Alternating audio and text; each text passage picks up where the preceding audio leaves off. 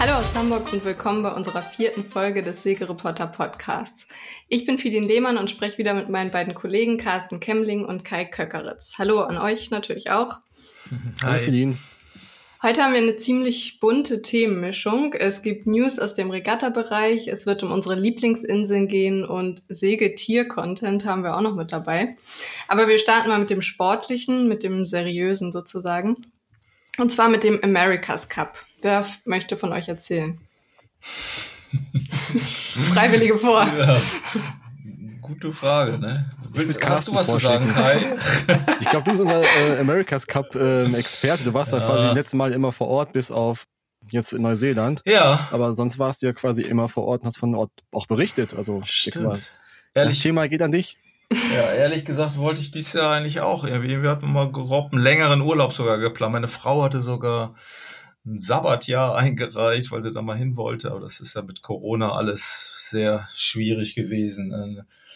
Ähm, ja, aber trotzdem war ja echt der, der aktuelle Cup ja durchaus gut zu verfolgen. Ich glaube, gestern kam die, die Pressemitteilung vom America's Cup Management, dass der am äh, ja, erfolgreichste Cup in, in, im Sinne von äh, Einschaltquote und so. Also es ist ja tatsächlich ähm, sehr gut auch äh, nachvollziehbar gewesen, auch wenn das so eine total unchristliche Zeit war. Und ich glaube, um vier Uhr bin ich teilweise aufgestanden. Und, aber man konnte es ja immer sehr gut ähm, sehen, auch am ähm, per, per YouTube dann morgens, wenn man sich da Spoiler-Alarm ausgestellt hat oder äh, dass man nicht schon die Ergebnisse wusste, dann konnte man sich das sehr, sehr bei YouTube gut verfolgen. Und ähm, naja, das erklärt auch die die äh, hohen Einschaltquoten, weil beim letzten Mal in Bermuda musste man dafür bezahlen, glaube ich. Insofern ähm, haben dann mehr Leute jetzt einfach Anteil dran genommen. Was jetzt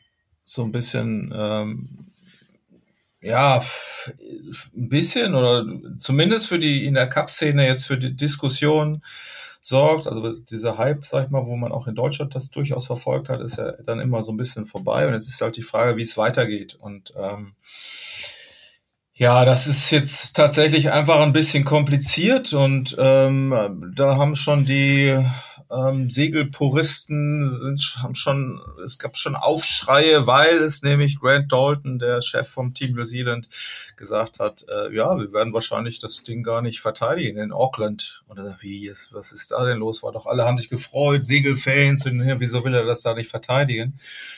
Und ähm, ja, der Hintergrund ist Geld.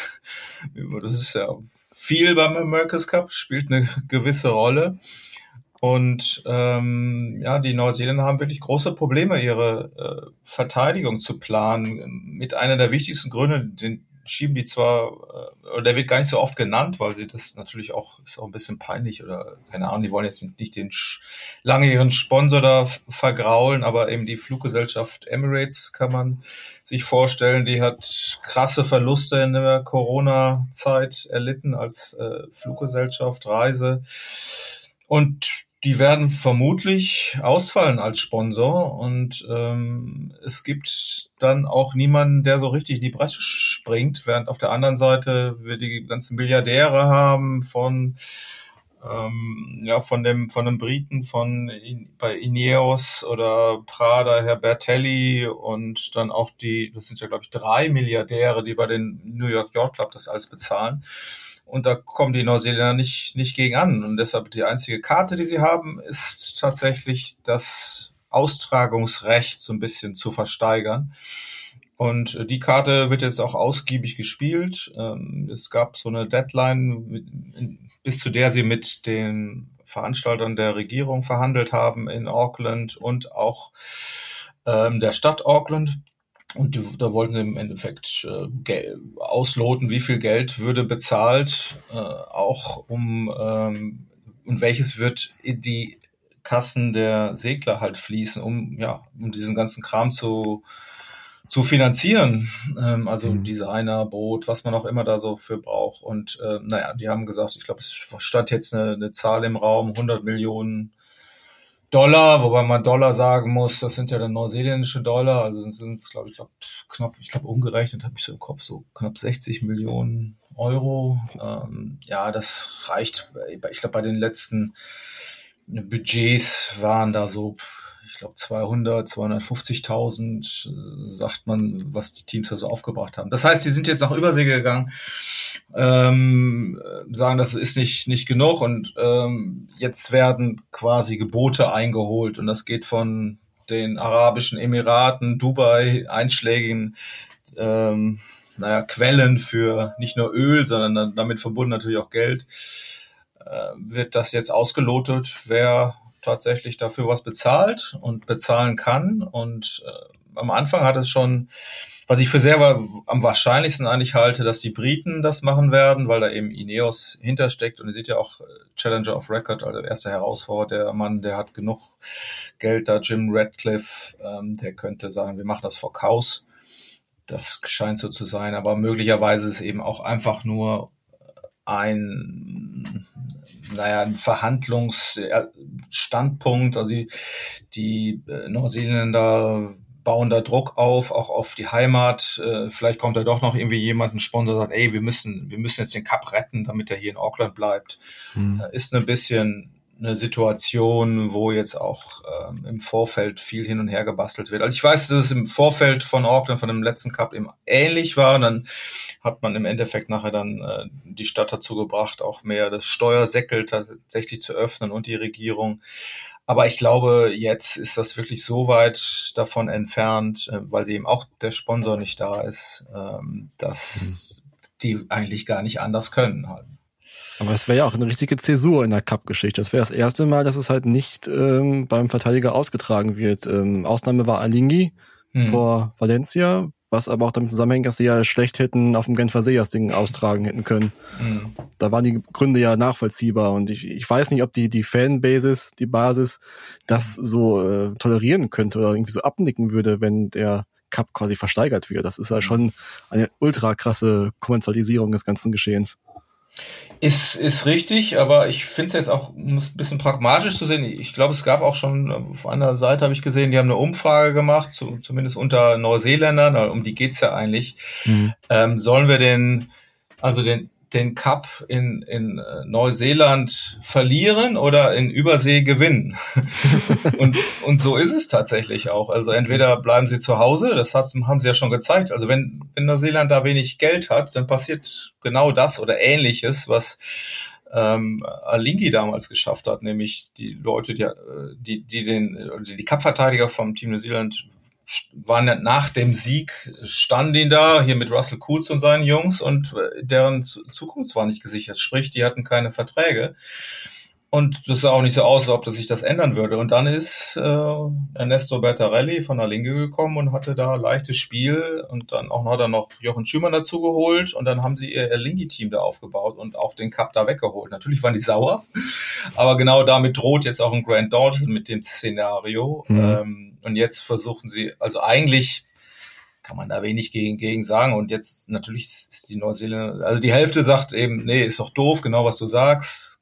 Es ist ein Ausverkauf, äh, der schnöde Mammon siegt und aber die wollen natürlich, eigentlich will auch niemand da irgendwie sitzen und sagen, ey, jetzt äh, ja, wenn unsere, wir, wir segeln hinterher und haben keine Chance, ist es ja eigentlich genauso doof. Ne? Also vom, mhm. ist das mit Kopf und Bauch hat das zu tun. Ne? Ja, und jetzt äh, Stichwort Alingi, fand ich sehr gut. Äh, mhm wir spekulieren schon seit Monaten darüber, dass äh, Alingi wieder in den Cup-Zirkus starten möchte. Es gab mal wieder mhm. Gerüchte und Bettarelli hat Andeutungen gemacht. Und jetzt hat sich ja auch Valencia um den Austragungsort beworben. Mhm. Wie groß siehst du die Chance an, dass Alingi doch noch einsteigt oder wieder einsteigt? Also ich halte das tatsächlich für sehr wahrscheinlich, dass Alingi ein, einsteigt. Also Ernesto Bettarelli war ist, das ist eigentlich seitdem auf Katamaran gesegelt wird, ist das sein Cup. Der hat da Lust zu. Der ist immer auf dem Genfer See mit seinem Katamaran rum, rumgehämmert. Der hat sich damals diese, für diese Boldor, den schnellsten Katamaran, ich glaube, tatsächlich der Welt, also zumindest Binnensee, das ist so ein, so ein schwarzes Ding, nur aufs Kohlefaser äh, gebaut und damit ist, hat er jedes Jahr dann die Boldor, diese Langstreckenregatta gewonnen. Das war ihm nachher mhm. zu langweilig und dann hat er da so ein Circuit aufgebaut. Also er ist eigentlich Katamaran-Segler und und Schnellsegler und äh, den hat eigentlich nur gestört, äh, ja, dass damals Russell Coots und äh, ähm, Larry Ellison darauf gekommen sind, den America's Cup mit Katamaran zu segeln. Und das die Blöße konnte er sich nicht geben nach diesem ganzen Ärger und da dann nochmal gegen den anzutreten. Äh, abgesehen davon, dass ein Ellison da auch, äh, sag ich mal, dann doch noch ein bisschen finanzkräftigster kräftiger war oder ist als, weiß ich nicht, viertreichster Mann der Welt inzwischen oder sowas. Also das war auch, wäre auch schwierig geworden. Naja, und seitdem ist er eigentlich dabei. Ich habe den sogar, als ich in Bermuda beim America's Cup war, da hat man den vor Ort gesehen. Ist jetzt nicht öffentlich aufgetreten, aber er hat da schon reingeschnuppert mhm. und wäre wohl auch dabei gewesen. Also hieß es jedenfalls, wenn der Cup das beim letzten Mal irgendwie ein bisschen anders und nicht mit der neuen Bootsklasse und so, da hat er gleich ein bisschen abgewartet. Und jetzt deutet alles darauf hin. Wie gesagt, plötzlich segelt Team New Zealand mit dem äh, seinem Schweizer Steuermann, äh, weil Burling wegen Olympia nicht kann. Vorher ist auch äh, gab es so eine kleine Kooperation. Das war aber glaube ich noch war das noch? Achso, bei den GC32 Katamaranen gab es auch Alingi, da sind die eigentlich eher so ein bisschen hinterhergesegelt. Dann haben sie aber den den Australier da, den Taktiker von ähm, Team New Zealand irgendwie dabei gehabt, also Alingi. Also da gibt's ganz viele Verknüpfungen. Jetzt heißt es ja auch schon, die haben ein Boot von äh, Luna Rossa gekauft. Also ist alles noch so gerüchtemäßig. Also wenn die da jetzt nicht allzu falsch machen, ähm, also jetzt also komplett komisches Programm, äh, äh, ja, Programm basteln und Regeln basteln, die es jetzt anderen äh, das zu teuer machen oder das zu nervig machen, dann dann muss eigentlich Alingi dabei sein. Da gehe ich schwer von aus. Hm. Ja, ja hoffen wir es mal. Wäre ja schön. Ja. Ich bin nur, ich genau, was für uns, aber auch für unsere Leser natürlich ganz schön sein wenn er nach Europa ist, dann kann man sich das vielleicht, vielleicht angucken. Ne? Ich meine, Valencia war natürlich toll. Chaos ist jetzt auch nicht so weit entfernt, also es kann natürlich auch toll sein, ne? wenn, wenn ja. da tatsächlich drüber auf der anderen Seite vom Kanal diese, diese Boote da, also das ist schon faszinierend. Ne? Jetzt musste man ja schon nach Sardinien, um die mal zu sehen. Na klar, okay, Chaos. Einige werden das vielleicht auch mal gesehen haben, die, die Testboote, weil die Briten da ihre Basis haben. Aber ja, können wir den nächsten, nächsten Betriebsausflug hinplanen, oder? Ich wäre für Chaos, dann aber. genau, Chaos. Dann sind wir auch quasi schon bei unserem nächsten Thema. Es geht nämlich mal wieder um Urlaub, um unsere Lieblingsinseln im Mittelmeer. Und ich habe ja schon gesagt, hier in meinem Aufnahmestudio im Homeoffice, haben wir eben schon gesprochen, sind auch mindestens 30 Grad, glaube ich, jetzt schon. Das passt auf jeden Fall. Mhm. Und Carsten hat eine spannende und gleichzeitig romantische Story rund um seine Mittelmeerinsel angekündigt. Und die wollen wir jetzt natürlich als allererstes hören. Oh, da habe ich mich verplappert. Ich habe nur gesagt, da habe ich eigentlich nichts zu, zu sagen zu dem Thema so groß, bis mir dann eigentlich gefallen nein, nein, ist. Nein, nein, nein. Dass ich klar, Mittelmeer sind wir öfter gesegelt und, und gecruised und ich habe dann echt überlegt, hä, was ist denn jetzt eigentlich unsere oder meine Lieblingsinsel? Konnte ich gar nicht so viel zu sagen, aber tatsächlich muss ich ja, habe ich meine Hochzeitsreise da gemacht und bei, um um Korsika ist jetzt mhm. tatsächlich glaube, das ist wirklich 25 Jahre her dieses Jahr. Darf ich da niemandem erzählen. Ne? also war jetzt nicht so schlecht. Also meine Frau hat das ausgehalten da. Wir haben nämlich nur Mistral gehabt.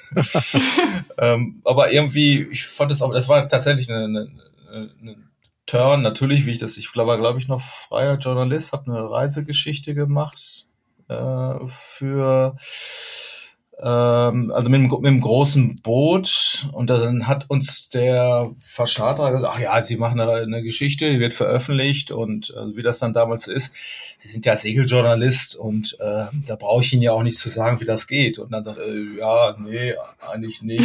Und war aber so 42,5 Fuß Klopper und, äh, und wir sind dann daheim erstmal ich meine, ich, ich war da Jollensegler, ich hatte eigentlich jetzt nicht großartig Ahnung von so, so einem großen Schiff dann. Und dann, naja, aber das, ich habe da tatsächlich noch einen Freund dabei gehabt, einen Fotografen, das zum Thema Hochzeitsreise.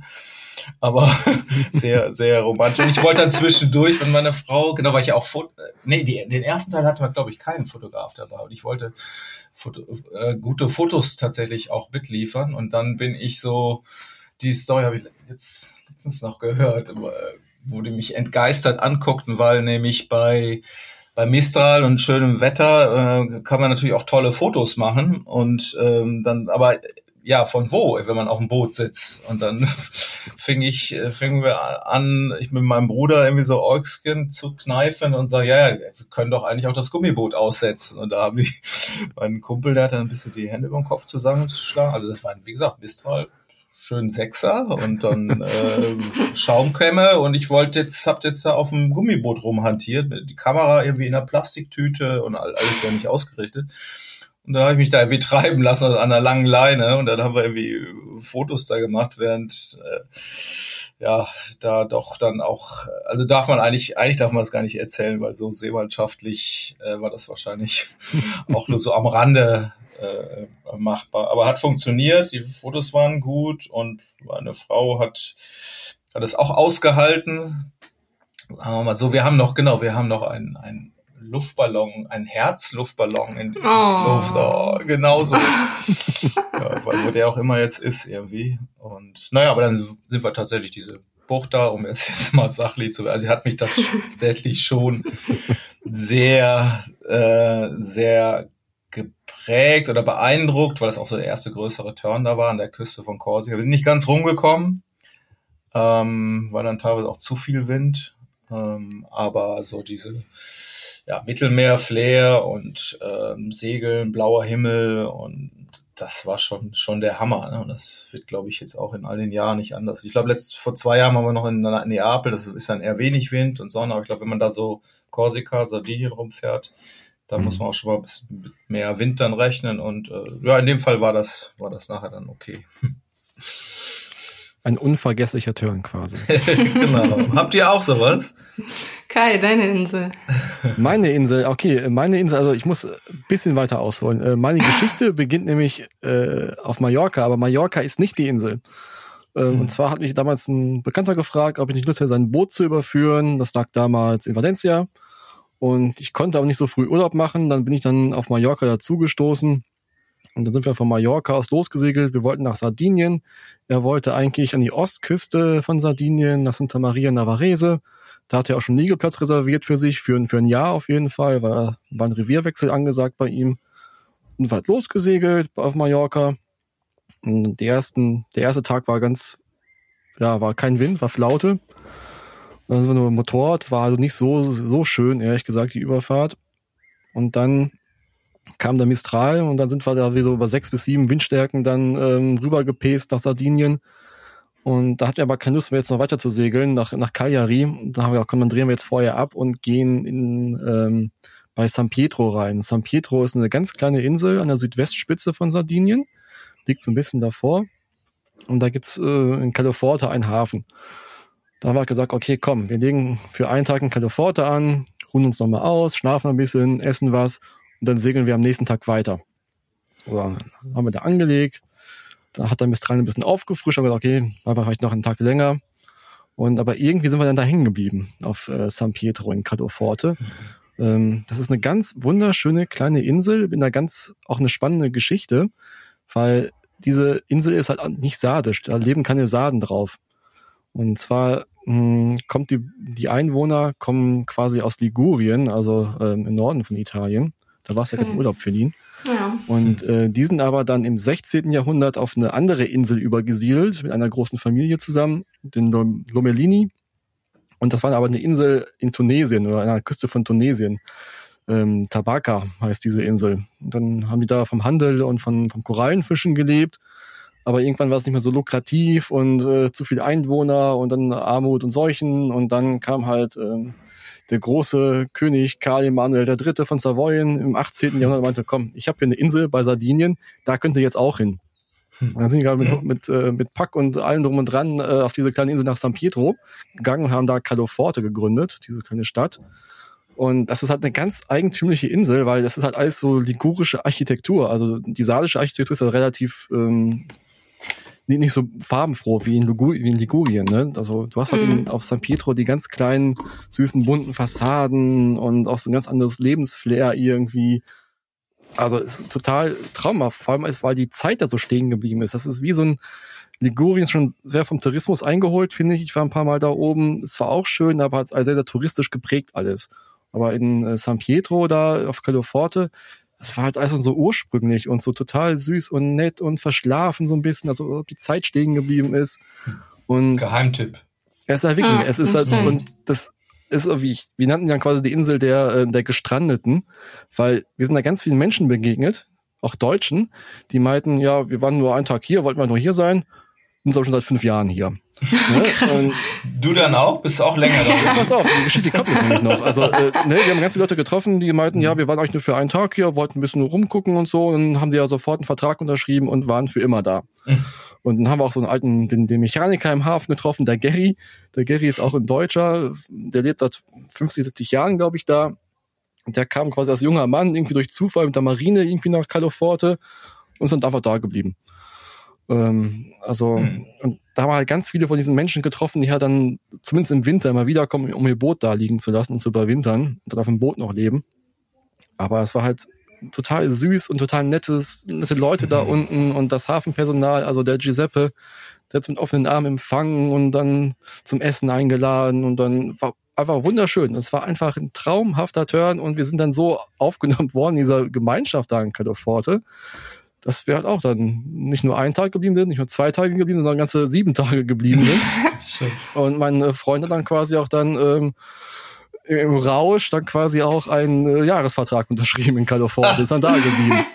Ach, ja, für zwei, für zwei Jahre dann. Hat er sein Schiff auch verkauft vor ein paar Jahren, aber er blieb dann quasi in Kalifornien liegen. Und hat dann da gearbeitet? Ja, nee, war das Schiff lag halt da, ne? Und ja, ja, ähm, okay. ähm, dann ist er halt immer, wenn, wenn er Urlaub hatte oder ein paar Tage Zeit hat, ist er halt runtergeflogen hm. und war halt in Kalifornien.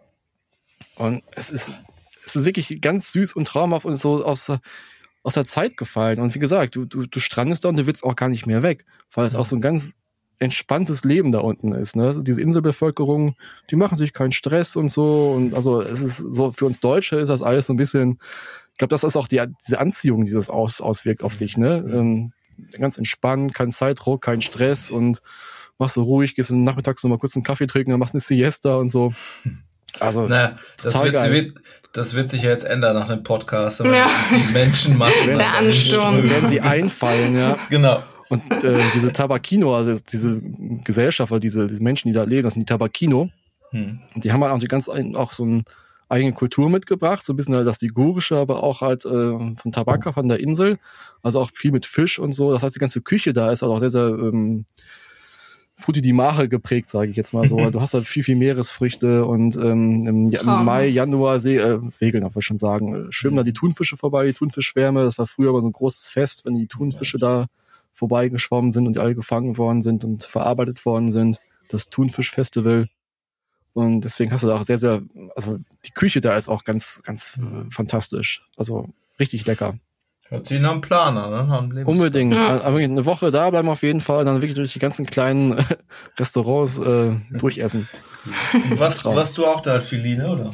Nee, da war ich leider noch nicht. Aber ich habe auch eine Insel. Ja, wo ja, ich muss mal ganz kurz was sagen, weil so. das Besondere nämlich, auch für alle Segler, die in Sardinien oder Südsardinien segeln wollen, der absolute Geheimtipp, nicht nur weil es da schön ist, es ist auch der einzige Hafen, wo man sich gut verproviantieren kann, weil der Supermarkt deiner äh, Fußläufig zu erreichen ist. Mhm. Hm. Sonst hast du es nämlich nirgendwo, an der ganzen sardischen Küste, Südküste auf jeden Fall. Von daher, wenn man einkaufen möchte, Lebensmittel und dafür nicht irgendwelche Apothekenpreise in echten Marinas ähm, ausgeben möchte, muss man nach Caloforte. Wobei, war da nicht auch Ewe, äh, Filine, erinnerst du dich, dieser dieser Einsiedler, der da Ja, nee, aber das war woanders. Das war woanders. Das, war, das war ja im Norden. Das war ja aber auch Sardinien, oder? Ja, ja, aber ja. an diesem rosa Strand da. Ja, stimmt, stimmt, genau. Also, ja. es, es hätte Kai sein können, aber ja. er, er war es doch nicht. Genau, wer weiß. In ein paar Jahren. Ja, ja, man muss die Aussteiger alle. muss ja wirklich zwingen, wieder wegzufahren. Ne? Also mhm. ich bin da wirklich mit, mit Tränen in den Augen wieder in den Bus morgens gestiegen oder auf die Fähre gestiegen. Uh, musste Califorte verlassen. Einmal war ich noch da eine längere Zeit. Da war so ein, so ein Turn von Califorte aus äh, Richtung ähm, Ostküste seine Dienste unternommen, in Cagliari und so, aber mhm. Califorte ist einfach äh, wunderschön. Also da will ich immer wieder hin. Guter Wein, nette Leute, ein Traum. Hört sich gut an. Genau, und jetzt ist Feline dran. Und du hattest ja auch mal eine wunderschöne Geschichte über eine Insel geschrieben. Ja, meine Insel ist Wies in Mitte Dalmatien. Da war ich 2019, das erste und einzige Mal, leider auch viel zu kurz. Aber ich war sofort begeistert, weil sie halt irgendwie anders ist als die anderen kroatischen Inseln, so ein, so ein Tick ursprünglicher, natürlich auch nicht, nicht so ursprünglich wie deine Insel wahrscheinlich, aber ähm, schon irgendwie ruhiger, leerer. Ähm, und das hängt hauptsächlich mit ihrer Geschichte zusammen, ähm, weil die Insel relativ weit draußen in der Adria liegt, war sie militärisch schon immer wichtig und auch sehr umkämpft. Ähm, die Herrscher haben viel gewechselt und in der jugoslawischen Ära wurde die Insel dann als Marinebasis zum militärischen Sperrgebiet. Man hat dann ganz viele Bunker und Tunnel gebaut und Ausländer durften die Insel jahrzehntelang nicht betreten. Ähm, und ich finde, das merkt man halt heute noch, dass die Zeit irgendwie auf der Insel quasi länger stillgestanden hat. Und erst vor, ich glaube, ungefähr 30 Jahren ging es dann auch los mit dem Tourismus. Also es ist irgendwie alles noch ein bisschen hinten dran. Der Tourismus ist halt auch noch nicht so weit wie auf den anderen Inseln drumherum. Und dadurch ist es halt irgendwie, ja, noch ein bisschen entspannter dort. Und dann kommt noch dazu, dass halt überall auf dieser Insel immer noch diese Tunnel und Bunker existieren. Hm. Also es gibt zum Beispiel so einen U-Boot-Hafen, ähm, vor dem auch gerne dann Yachten ankern. Ich glaube, das ist eigentlich verboten, aber wird trotzdem gemacht. Und dann schwimmen die Segler da in diesen ähm, U-Boot-Hafen direkt rein in so ein riesiges Gewölbe und da ist dann dieses türkise Wasser. Und es ist schon, schon wahnsinnig faszinierend, irgendwie natürlich auch skurril, ähm, aber historisch natürlich sehr interessant und von der Atmosphäre auch irgendwie. Also ich war sofort begeistert und ich finde, es lohnt sich, lohnt sich schon, da mal hinzufahren, weil es halt einfach irgendwie gemütlicher mhm. ist als auf vielen anderen Inseln. Ich finde mhm. diese, diese Tunnel tatsächlich, oder das erinnert mich, genau, Kroatien sind ja mehrere so solche, solche mhm. Ecken, ne? Und ich glaube, wir waren auch mal mit den Kindern früher da und dann war da so, so Geheimgänge oder so, dachte man nie, weil das war natürlich dann leider irgendwo dann da auch da in, in die Ecken gepinkelt und das war dann irgendwie, ich habe das immer gar nicht so, so mitgekriegt, aber meine Frau fand das dann ein bisschen fies, aber die Kinder fanden es echt spannend. Und wenn man dann irgendwo anders wieder rauskam und so musste es mhm. ja da da dann auch sein, ne? wenn das irgendwie Ja, da sind auch in den Bergen sind dann, oder in den Steinen sind dann überall so Höhlensysteme. Wir haben dann tatsächlich auch so eine so Führung gemacht durch diese ganzen, ganzen Höhlen. Ist schon irgendwie, ja. ja. Sind denn da, da auch Bäume drauf. Ich, ich hab mich immer, so Kornaten erinnere ich mich immer, da sind einige sind ja komplett abgeholzt und das fand ich dann so, hä, wie sind die, ist da, sind da jetzt keine nee, Bäume so drauf? Nee, ist es nicht, ne. ne. Weil das war dann der Hintergrund, weil die damals tatsächlich ihre Galeerenflotten da mit diesen Bäumen gebaut haben. Das hat Ach irgendwer so. immer erzählt. Also ein mhm. paar, ich glaube so dieses Dugioto und so, das ist mir im Kopf, ne? Das ist so eine große Insel da. Ähm, keine Ahnung, aber Wiss war ich jetzt auch noch nicht. Das hört sich ja wirklich. So spannend an, ja. Natürlich auch niedliche kleine Restaurants. Gut, guten Wein gibt's da natürlich Kroatien, auch. Ne? Also es ist irgendwie, ja. ja. War ganz mal im Innern der Insel? Ähm, ja, wir haben tatsächlich so eine Rundtour gemacht oh, okay. und haben relativ viel gesehen. Ich meine, so groß ist sie natürlich auch nicht. Und haben auch so uns das ländliche, da war dann, waren wir auch in so einem ähm, tollen kleinen Restaurant und so. Also es war wirklich schön. Mhm. Ich war auch mal irgendwie vor zehn Jahren auf der Insel ähm, damals aber nur im Hafen oder rund um den Hafen. Aber mhm. ich weiß nur, dass dann quasi drumherum immer so äh, Warnschilder standen vor Minen. Oh. Achso, ja, macht natürlich auch Sinn, wenn es. Ja, gut, wir sind, haben so eine geführte Tour gemacht. Wir sind da jetzt nicht, nicht allein losgelaufen. Vielleicht zum Glück. Ähm, das stimmt, das haben die gar nicht erzählt. Das mag man. um uns nicht abzuschrecken. Auch, ja, oder vielleicht war das auch für Touristen oder so, damit da nicht zu viele Leute kommen. Eben. Musst du auf deine Insel da packen, die Schilder, damit da nicht so viele hinkommen. Ja. Mit den, den Minen, das war damals irgendwie noch nach dem Bürgerkrieg äh, in den 90ern. Aber Ach ich glaube, so. diese ganzen Minenfelder sind alle äh, mittlerweile ja. abgebaut. Ja, ja, in ja 90er, genau. Als das ja, gut, das ist natürlich schon eine Weile her, ja mit Jugoslawien. Ich meine, ich weiß auch damals, wer in Kroatien, dass man, das fand ich ganz irre, weil dieser Krieg, vor dem hatte man durchaus Angst, weil er plötzlich so nah dran war, auch wenn, aber dass dann da fährst dann durch irgendwelche Häfen, da siehst du noch so Einschusslöcher und so, das fand ich schon ein bisschen ja, spooky so, ne? Und ich meine, es war dann mhm. vorbei, als man dann da wieder hin durfte, aber naja, ist jetzt, hat sich ja da doch einigermaßen hingekriegt. Ne? Und ich glaube, jetzt kann man auch wieder nach Kroatien kommen, auch ganz, ja, wie ist denn das Corona-mäßig? Ist kein Risikogebiet mehr auf ja. jeden Fall. Also man ja. kann momentan frei reisen. Ja. Hin, ja. ja. Genau. Okay, machen wir das. Machen wir dann zusammen. Wir machen mal eine Inseltour, genau. so, dann können wir weitermachen mit unserem Tier. Hm. Schön. es Hier geht, machst du. Ja, es geht um eine Robbe. Und zwar ist bei der Midsummer Sale äh, von Wismar nach Schweden eine Robbe auf einen Trimaran gesprungen und einfach mitgefahren. Und sie ist wirklich ziemlich lange geblieben, sogar über Nacht, und hat das Boot erst am nächsten Tag verlassen. Äh, der Skipper hat das Ganze gefilmt, ähm, sich allerdings zwischendrin auch Sorgen gemacht, ob es der Robbe gut geht und deswegen dann auch mit Experten gesprochen, die dann aber Entwarnung gegeben haben, weil die Robbe eben so lange geblieben ist und so komisch geatmet hat, dass er sich dann doch Sorgen gemacht hat, ob sie da, ob es ihr gut geht und ja, aber letztendlich hatte er ziemlich lange eine Begleitung. Wir haben ja schon oft Geschichten über Außenbordkameraden gehabt, aber dass die dann an Bord auch mitfahren, ja nicht unbedingt. Ich glaube, da muss man auch so ein, so ein Trimaran dann haben, ne? Das ist ja hinten ganz flach dann auch. Ich meine, so richtig. Ja. Kann, kann in dein, auf dein Schiff eine Robbe springen, Kai? Hast ja, du so eine Heckgarage? Mit, mit, Anschwung wird's wohl passen, aber dann ist es schon ziemlich eng hinten am Heckkorb, ehrlich ja. gesagt. Muss es genau treffen. Aber es ist natürlich schon eine schöne Geschichte. Also, ich würde mal mhm. äh, spannend finden, äh, wie viele Seemeilen das denn waren, weil mhm. ob, das, ob die Robbe jetzt irgendwie lost ist, irgendwo in der Ostsee und nicht mehr zurückkommt. Stimmt. Oder eine eigene Population aufmacht. Dass äh, der Segler jetzt quasi dazu beigetragen hat, dass die Ostseepopulation der Robben jetzt noch äh, weiter zunimmt. Ja, genau. Wobei ich glaube, das Video, wenn man das gesehen hat, oder die Fotos, das war ja spiegelglattes Wasser, ne? Ja. Muss ja sagen, das ist dieses, dieses Midsummer Sale, das ist ja ein äh, Regatta, ähm, ich glaube 950 Meilen bis zum nördlichsten Punkt nach Schweden, Einhand, also so, ein so ein extrem Ding eigentlich, wenn man ein bisschen mhm. Zeit übrig hat und äh, da sind die ewig unterwegs und parallel ist ja gerade dieses äh, Round Denmark zu Ende gegangen. Ich habe das immer verfolgt, weil ein Kumpel von mir da mitfährt und die, da hat mehr als die Hälfte abgebrochen, weil zu wenig Wind jetzt einfach gerade war. Also ich glaube, mit dem äh, mit der Robber an Bord, also viele Meilen hat die nicht gemacht. Oder der hat, die hat zum Antrieb beigetragen. Also, die, natürlich auch sein. Müsste eine Jury untersuchen jetzt erstmal, ob das alles so regelkonform gewesen ist. Ja, ja. Auch von wegen Einhand und so. Eben. ja, natürlich, genau. Das war, glaube ich, sogar dann in, die haben auch eine lustige Pressemitteilung oder, oder, beziehungsweise mich hat das gewundert, wie das am Wochenende, es ging über die ganzen Presseagenturen rum, das hat, wie war der Verteiler in den, in den ganzen Medien plötzlich sehr, sehr groß über die Segelwelt hinaus und da wurde dann tatsächlich, also ein bisschen scherzhaft gespaßt, auch ob das denn regelkonform wäre bei einer Einhandregatta, aber naja, okay. Habt ihr sowas schon mal gehabt? Also bei mir war höchstens mal ein Vogel an Deck.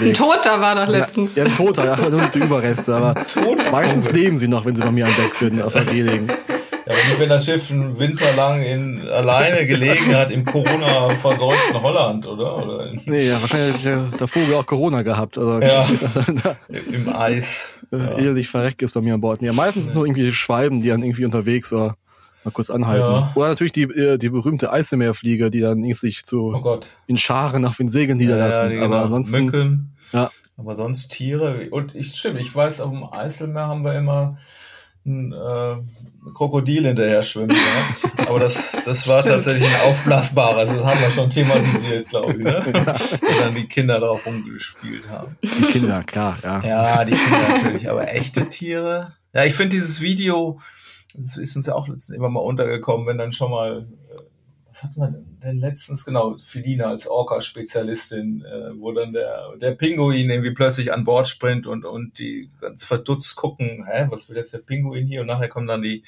drei, vier Flossen von den Orcas, die dann um dieses Schiff drumherum schauen, wo dann der, das war halt quasi wirklich der, der Rettungsanker, weil die, und die haben ihn auch nicht dazu überzeugen können, wieder ins Wasser zu gehen. Komisch. Weil, weil die Flossen da irgendwie noch rumschwimmen. Ja. Ja, wer weiß, was äh, die Robbe da gemacht hat, weil ich äh, ja, jetzt auch in der Orca. Ja, stimmt. stimmt. Vielleicht hat man das nur die Flossen nicht gesehen. Vielleicht ja. ist schlauer. Aber sonst ist mit Tieren, na klar, wir haben ja in der Ostsee immer, klar, unsere, unsere, na, Tümmler sind es ja nicht. Ostsee-Delfin gibt's gerade auch nicht, glaube ich. Sonst ist ja im Sommerloch kommt ja meistens immer ein Delfin irgendwie. Oder, Bisschen für Action zu sein. Ja. Oder auf den, in den Baggerlöchern oder Seen, weiß ich noch, in, in, in NRW kam dann immer irgendwie die, die Beißschildkröte. und der Wels. Nee, der Wels. Es, ja, oh. beide sogar. Und äh, jetzt, ich habe es gestern erst gelesen, es kam jetzt wirklich ähm, zur Zusammenkunft von diesen beiden Tieren. Da wurde nämlich die Schildkröte von dem Wels gefressen. Ja, hab ich auch gesehen. Ah, stimmt, das, das, das ja, ich auch gesehen. Durch die Medien. Ja, ja. Völlig, ob sie den die, da reingestopft haben oder ob der die wirklich, also wie, wie blöd muss man sein? So eine, der ist doch dran gestorben, oder? Der ist dran gestorben, ja. Ja. Gott, wie peinlich. Okay, sterben. Es gibt doch immer diese, diese Darwin Awards, ne? Für, ja, genau. Wer am beklopptesten sich umbringt oder stirbt oder so. Das wäre, also der Wels, in der Weltschiene, da hat er, glaube ich, gute, erstickt an einer Schildkröte, die zu groß war. Also da fand ich jetzt, also das Bild krass. Naja. Kennt ihr das? In den USA gibt es so, so, so einen Sport, einen Angelsport, wo die mit der Hand einen Wels fangen. Kennt ihr das? Nee. Da halten sie die Hand irgendwie ins Wasser und wenn der Wels dann beißt, dann greifen sie in den Wels rein, durch die Kiemen durch und holen dann da raus. Ach Gott, oh Gott. Ja. ja. können wir auch mal machen. Jetzt kannst du dann vormachen, ich guck erst ja, mal zu. so. Lass mal. Stimmt, nee. was haben wir noch? Haben wir noch irgendwelche Tiere? Nee. Hast du noch was, Philine? Noch ein Thema? Nee. Ja, ein Thema, ja. Thema. Tiere nicht mehr, aber nee, ein Thema, Tiere ja. ja. Beziehungsweise hast, du hast noch ein Thema. Und zwar Kitesurferin Leonie Meyer. So, stimmt. Das, das hast du noch mitgebracht für Stimmt, uns. das fand ich tatsächlich ganz spannend. Das flatterte heute Morgen rein, auch über die ähm, ja, Pressevermeldung äh, der Deutschen Sporthilfe. Die machen wohl eine Aktion mit zusammen mit der Deutschen Bank. Das ist, scheint dann der Sponsor zu sein. Ich weiß gar nicht, was zu gewinnen gibt. Ich glaube, ähm, die kriegen da, also es, wird, es ist eine Wahl und die besten ähm, ja, Sportler, Athleten quasi auf höchstem Niveau, die am besten ihr äh, Sport mit der beruflichen Ausbildung verbinden können. Die, die konnten da gewählt wurden aus fünf, äh, fünf Leute und kamen da, glaube ich, in die engere Auswahl. Die haben die, hat die Sporthilfe da quasi vorgestellt in der PM. Darunter war eben auch äh, Leonie Meyer. Und das finde ich tatsächlich mega spannend, äh, was die so hinkriegt. Das habe ich schon ein bisschen länger verfolgt, weil wir da eigentlich auch mit der mit der Familie ähm, enger befreundet sind. Das ist jetzt auch schon die, die Tochter und Leonie, also beziehungsweise Sabine hat vorher auch für 70er Olympiakampagne gemacht und äh, ja, die haben wir enger begleitet. Der, der Vater war auch ein guter 505-Segler. Und äh, die Tochter ähm, ja, segelt sehr gut und hat eine langjährige 49er-Kampagne für Olympia gemacht. Ähm, das ist dann für Rio, genau, da waren es ja, glaube ich, vier Teams, sogar deutsche Teams oder fünf sogar zeitweise, die versucht haben, zu Olympia zu kommen.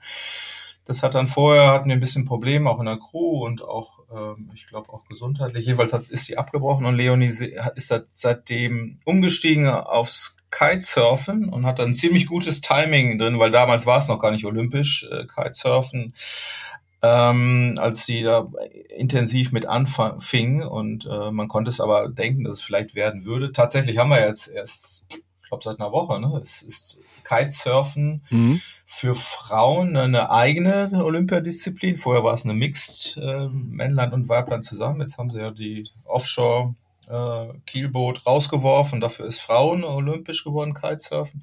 Naja, und, und Leonie äh, ist nicht nur, dass sie die diese Kampagne quasi jetzt angekündigt hat, das äh, für 2024 in Paris machen zu wollen, Richtung äh, Olympia. Aber die, die ist zwischen nebenbei auch noch, studiert sie Medizin und ist gerade im Mai noch Mutter geworden. Also finde ich, das finde ich wirklich so ein Beispiel dafür krass, was, also wenn man mal sagt, so Powerfrau, ich meine, Feline ist unsere Powerfrau, wissen wir auch.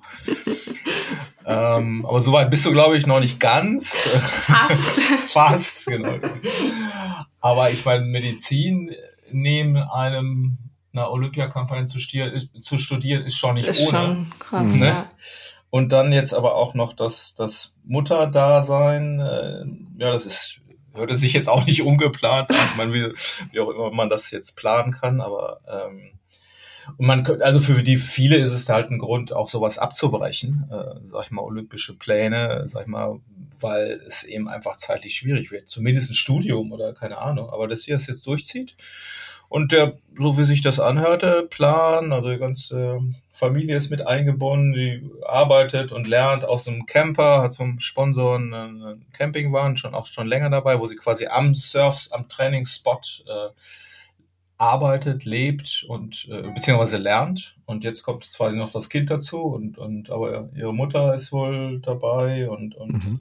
passt schon mal auf das Kind auf. Und naja, finde ich, finde ich mega spannend und höchst, höchst bemerkenswert, dass das jemand macht, weil ich muss sagen, in der ganzen Geschichte ähm, hat sich das eigentlich viel mehr immer noch professionalisiert, dass man sowas ja kaum noch machen kann, wie beides zusammen. Mhm. So.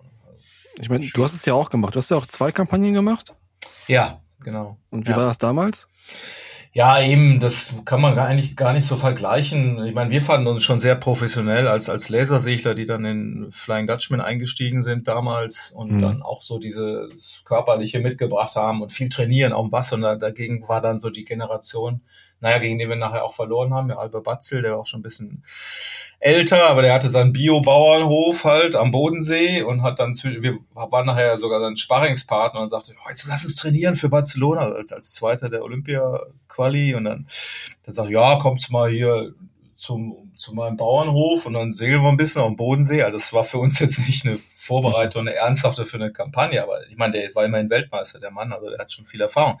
Das ist heute, heute nicht vorstellbar. Und ähm, ja, ich habe also auch bin durchgekommen mit einem Urlaubssemester und weil dann auch nachher dann im Laser habe ich dann nochmal eine zweite Kampagne gemacht und dann ging das so tatsächlich nebenbei. Auch im Laser war auch ein bisschen einfacher, aber heutzutage, wenn man das so sieht, Philipp Buhl oder ähm, naja, auch viele in den internationalen Szenen, es werden immer mehr Leute, die einfach acht, zwölf Jahre dabei sind.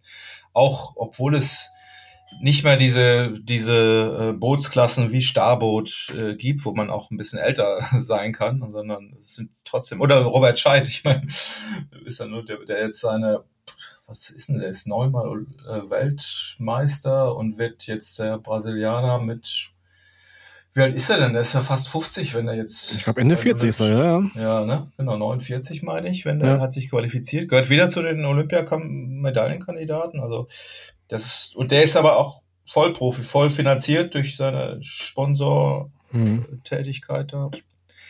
Ja, das geht heutzutage, hätte ich jetzt gedacht, wird einfach eigentlich nur noch so gehen halt. Ne? Ja. Aber ähm, im Endeffekt ist, ich finde es auch bemerkenswert, hatten wir ja auch schon drüber gesprochen, so jemand wie, wie Erik Heil, der auch in der Olympiakampagne nochmal eben, noch mal eben so nach dem Rio-Erfolg nochmal ein Medizinstudium angebaut hat. Ähm, also es scheint zu gehen, ähm, ist aber eigentlich wird es immer schwieriger. Ähm, aber vielleicht ist das jetzt auch ein guter Impuls, wenn die deutsche Sporthilfe sowas auch nach außen bringt, wie sowas geht, dass der Arbeit, potenzielle Arbeitgeber tatsächlich äh, sowas hören. Also im Endeffekt muss man ja sagen, jemand, der eine Olympiakampagne auf macht, äh, auch auf diese Weise macht, der diese Fähigkeit, die dabei lernt, sich zu organisieren, die, da müsste eigentlich jeder Arbeitgeber danach äh, sich die Finger nachlecken. Ne? Weil ja. das ist ja oft mhm. immer so die mhm. große Frage, verliert man jetzt Zeit durch so eine Sportkarriere und kann sich jetzt nicht als, was weiß ich, Jurist oder, oder in welchen anderen Berufen fortbilden und hat da vielleicht weniger Erfahrung fachlich, aber dafür sind so die anderen Skills dann doch ähm, sehr hilfreich, glaube ich. Und ja. Ein schönes Beispiel. Beeindruckend, ja. Mhm. Wir werden es verfolgen, oder? Wo ja. es nachher na, ausgeht, aber ja, was ja auch spannend war, fand ich auch, du hast gerade Erik Hall genannt, die haben ja dann, er hat ja wirklich dann Medizin studiert, direkt nach der, er war schon im Studium drin, ich weiß es gar nicht so genau. Und dann nee, dann wirklich angefangen. Du angefangen nach, erst, ne? Dann hieß es ja auch, ob ja. die nochmal zurückkommen, die beiden, äh, mhm. ob die nochmal angreifen könnten und ja, haben abgeliefert danach nochmal richtig. Ja, Trotz einer langen Pause. Also ja. scheint zu funktionieren, mhm. dass man es vereinbaren ja. kann. Ich glaube nur auch, auch die sind so ein Spiel. Wir hatten auch letztes Porträt nochmal, war ein sehr schönes irgendwie, äh, was sie da äh, gemacht haben, auch ein Videoporträt. Äh, also die sind schon einfach total geil organisiert mit ihrem Umfeld, mit dem Setup, auch finanziell, glaube ich, haben sie das solide aufgestellt, das Projekt. Und dann kann man sich vielleicht solche Freiräume, immerhin auch mit einer einer Bronzemedaille im Koffer kann man sowas, glaube ich, auch nochmal anders planen, ne? weil da haben mhm. wir nicht das Risiko, dass du nachher, weiß ich nicht, vier Jahre, acht Jahre da durch die Gegend gesegelt bist, was potenzielle Arbeitgeber vielleicht denken und nachher dann sagen, ey, ist ja eigentlich gar nichts mehr rausgekommen oder so. Ne? Das ist schon eine schönere Basis für eine Karriere. Man muss ja auch immer dran denken, dass da vieles versuchen und ich glaube, vom Gefühl her, es eigentlich immer weniger versuchen, auch auf einem hohen Niveau zu segeln. Also wenn ich so sehe, die, das merkt man ja auch bei den olympischen Bootsklassen, wenn man jetzt, ich meine, ich bin früher Laser gesegelt, da gab es in, in in den großen Regatten mal in, in hier Südfrankreich 240 Schiffe an einer Startlinie oder auch in, am Dümmersee ist man mit 130 Schiffen gesegelt. Heutzutage kommen bei solchen Regatten 15 Boote an den Start. Also hm. diese Schere zwischen ganz gut, also richtig gut, voll, voller Einsatz, Fulltime und sag ich mal so mittelgut, die ist einfach viel größer geworden, ähm, was ein bisschen schade ist, aber ja, ich habe da auch was gegen, sowas immer zu bemängeln oder zu bejammern. Es ist halt alles viel professioneller und es ist halt der, die Zeit. Und ähm, naja, aber wenn es, man muss ja, ich meine, Leonie muss es jetzt auch zeigen, dass er auf das Niveau dann auch kommt. Kann ich mir gut vorstellen, dass es schafft, aber am Ende wird dann nachher dann abgerechnet. Ne? Und mhm. äh, das ist natürlich sehr spannend zu verfolgen, die Karriere jetzt, wie es jetzt weitergeht. Ja. Ähm, meinst du, man kann aus dem, aus dem Beruf nochmal in eine Kampagne starten? ja, ich überlege gerade, ob es da irgendwie Beispiele gibt, wie das so, also man muss ja schon relativ Vielleicht, ich meine, das ist immer klassenabhängig, ne? Jetzt diese Offshore-Geschichte, die hätte, hätte ja auch ältere Leute reingespült. Ähm, stimmt. Mhm. Weißt du noch, Feline, wir wollten eine Kampagne machen. Ja, Hast ja, noch das habe ich noch am Zettel. Genau. Dann wäre ich natürlich voll aus dem Beruf äh, da reingestiegen, wenn man junge Leute noch an den Schoten hat. Ähm, naja, das, das ist also schon sowas, damit wäre sowas vielleicht möglich gewesen. Ja. Aber wenn du solche äh, Boote wie 49er oder auch ähm, naja, Laser, also eigentlich alle, wie sie da sind. Ich glaube, man kann ganz gut so, so nebenbei so, so mal einen Job oder sich, äh, ich weiß hier, hier Nick finde ich ganz gut, das äh, wollte ich eigentlich auch noch schreiben. Der äh, Nick Willem ist äh, ja der Sparingspartner von, von Philipp Buhl, der hat, hat gerade ein Buch geschrieben, ne? neben, neben der Ka Kampagne, also finde ich, finde ich völlig, völlig, also Ära auch, also ist eigentlich ein Thriller über ähm, Ökoterrorismus, hat gar nichts mit Segeln zu tun. Also man kann schon sich auch parallel fortbilden, aber okay, wenn du fragst, aus dem Beruf, aus dem festen Beruf da rein, ja, wird mir jetzt gar nicht, gar nicht sowas einstellen, einfallen. Ne? Ist schon mhm. altersmäßig, ist dann schon schwierig, ne? weil man ja meistens dann schon ein bisschen älter ist. Ja. Ja, oder du hast früh mit der Lehre, mit 14 mit der Lehre angefangen als Schiffsjunge und so. Und Wie in der guten alten Zeit, ja. Ja, beim Kartoffelschälen und kommst dann, kommst dann zur Olympiakampagne im, ja, welches Boot nehmen wir denn da? Kitesurfen, genau. schwierig. Ja. Also du würdest, dir würde ich zutrauen. Du würdest das hinkriegen. Ja. Bisschen schreiben. An Wir würden dich unterstützen. Genau. Jemand mich? Ja, ja, ja, natürlich. Ja, fühlst du dich angesprochen? ja, oh. ich, ich will dann hier... Ähm, Deswegen hast du doch gefragt. ja, ja. ja stimmt. Das Fishing for Compliments. Ich will eigentlich aus dem Beruf raus und jetzt Olympia ja. werden. Das ist eigentlich mein Plan für die Zukunft. Schöne Nachricht. Genau. Ja. Nee, das, das wäre nichts für mich. Also... Nee, ich will lieber hinterher segeln und zugucken oder so. Das ist Spaß. Ja, das ist auch schon. Doch, ich finde, mit dieser Nachricht können wir jetzt schließen. ja. Immer positiv rausgehen. mit ne? Kais Karriere. Oder möchtet ihr noch irgendwas Wichtiges sagen? Möchtest du noch was zu deiner Karriere sagen, Kai? Ähm, ich halte euch aus dem Laufenden, okay. wie die Vorbereitung läuft. Okay. Wir werden es verfolgen. Schön. Genau. Gut, dann danke ich euch mal wieder und auch unseren Hörern da draußen. Und wir hören uns natürlich bald wieder. Okay, danke. Tschüss, bis zum nächsten Mal. Tschüss.